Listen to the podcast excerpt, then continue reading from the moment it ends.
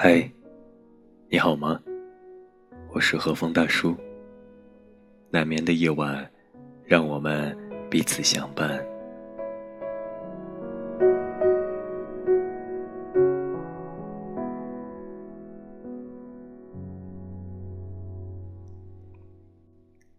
我们继续和大家分享上海复旦大学哲学博士陈果老师的书《好的孤独》。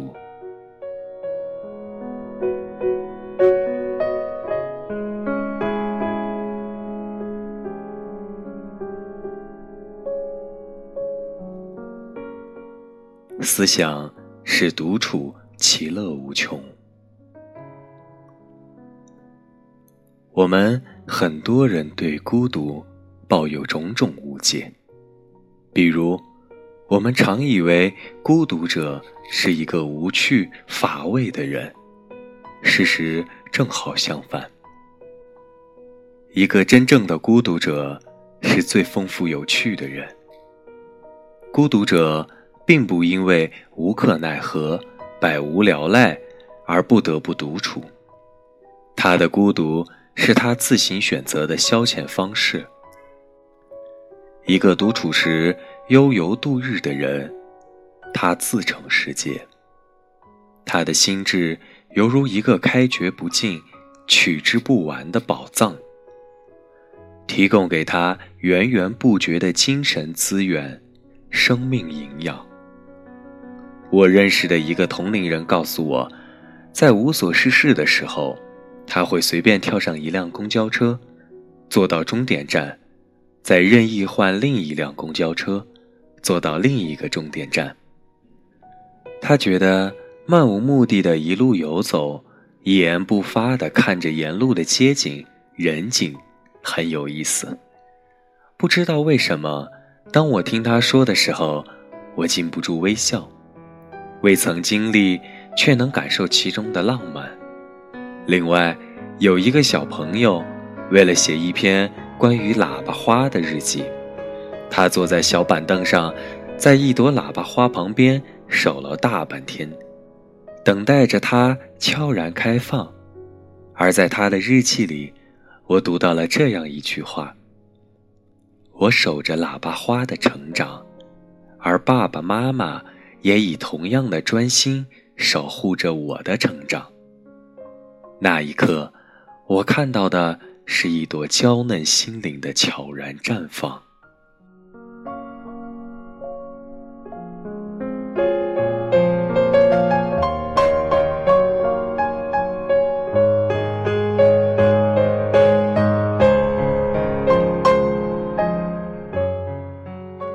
一个甘于孤独的人，必定热爱思想，因为。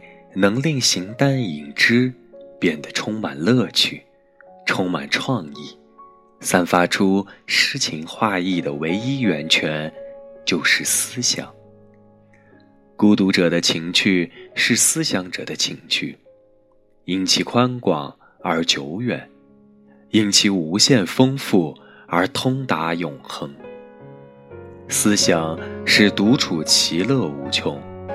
就像哲学家帕斯卡所说：“人只是宇宙中的一颗微粒，可人的头脑却能思考整片宇宙。”独处是最佳的读书时光，我们可以贪婪地引用智者用一生总结出来的智慧，与他们发生超时空的精神共振。有时。我们内心某个晦暗的角落，会因为一句话而被瞬间照亮。有时，他无声地说出了我们的想法，他看我们比我们看自己更通透。那一刻，我们感觉到的是一种理解的美妙，一种豁然开朗的安宁。独处使思想的流淌更为畅通。我们暂别了生活的人流，却结识了心灵的知己，他们跟我们永远在一起。有时，独处使我们不知不觉滑入一种近似发呆的时间停滞状态。我们倚着树，凝望着远处天际的云，久久的出神。渐渐的，我成了云，云成了我，云点化了我的心。那一刻，我消失了，世界也消失了。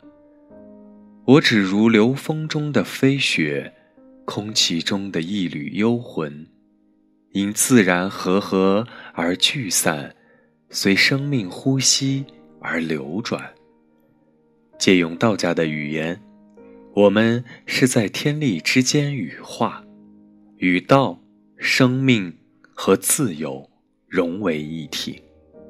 那时候，一只随风起伏翻转的塑料袋，在我们眼中也可以充满诗意，饱含人世的哲理。一片枝头摇曳的黄叶。也足以通达我们的心底，化作生命的一则隐喻，激起我们无限的感慨。自我与外界的隔阂，因为这份独处时的神交而冰消瓦解，渐入物我两忘的和谐一体。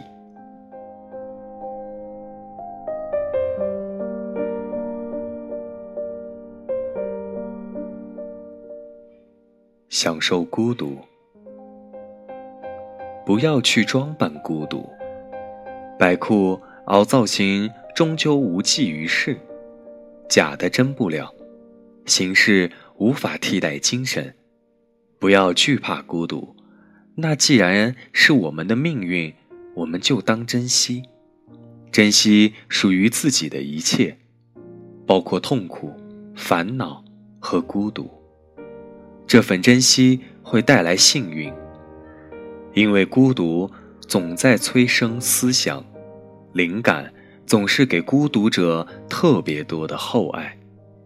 思想者千差万别，而他们往往有一个共同点：他们的思想在孤独中萌动，在孤独中酝酿，在孤独中降生，在孤独中历久弥香。《瓦尔登湖》的作者梭罗是如此，一个孤独者的散步的作者卢梭是如此，康德如此，尼采也如此。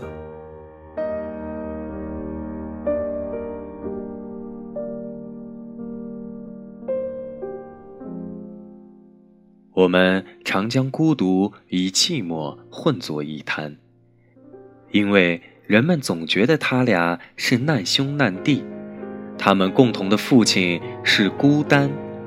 人们因孤独或寂寞而生的哀叹，本质上源于人对孤单的恐慌。这种恐慌甚至超过孤单本身带来的空阔。人注定要承受属于自己的一切，在这一点上，无人能够分担。无人能够代劳，再爱你的人也束手无策。我们的命运只能自己承担，我们的孤单终需自己面对。我们对孤单的惧怕，很多时候不亚于我们对死亡的惶恐。或许两者一脉相承，因为对我们很多人而言，死亡意味着永远的孤单。我们像逃避死亡一样逃避孤单，对于死亡，我们选择忘却；对于孤单，我们选择相似的方式掩盖。于是，我们想方设法呼朋唤友，以虚假的繁荣来掩饰内心的怯懦。但是，如果我们拿出一些勇气来问问我们自己：当我孤单的时候，我就让自己这么孤单着。不躲也不藏，又能怎样？我承认孤单，迎向孤单，顺从孤单，把自己托付给孤单，结果又会怎样？我倒想看看孤单究竟能把我怎么样。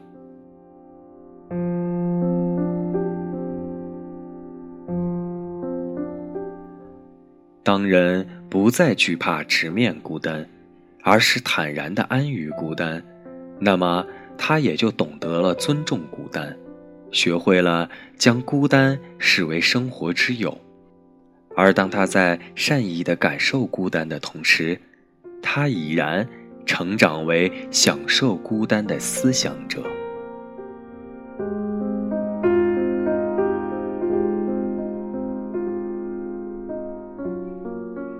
寂寞与孤单却是同父异母的兄弟，都是孤单的嫡传。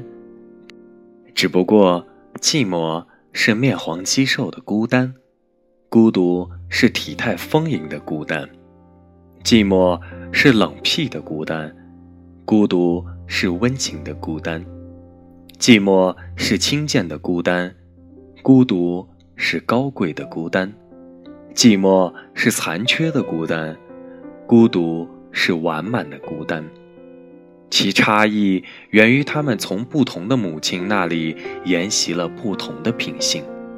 寂寞是空虚与孤单的孩子，而孤独则脱胎于思想与孤单的结合。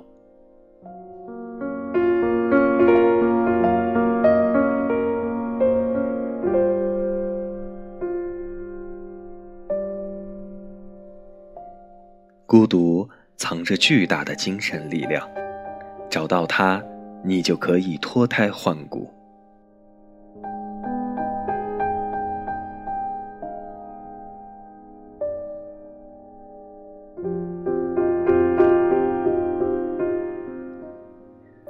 无眠的夜，感谢有你的陪伴，各位小耳朵们，欢迎在评论区留言，或者添加大叔的微信。分享你的故事和生活感悟。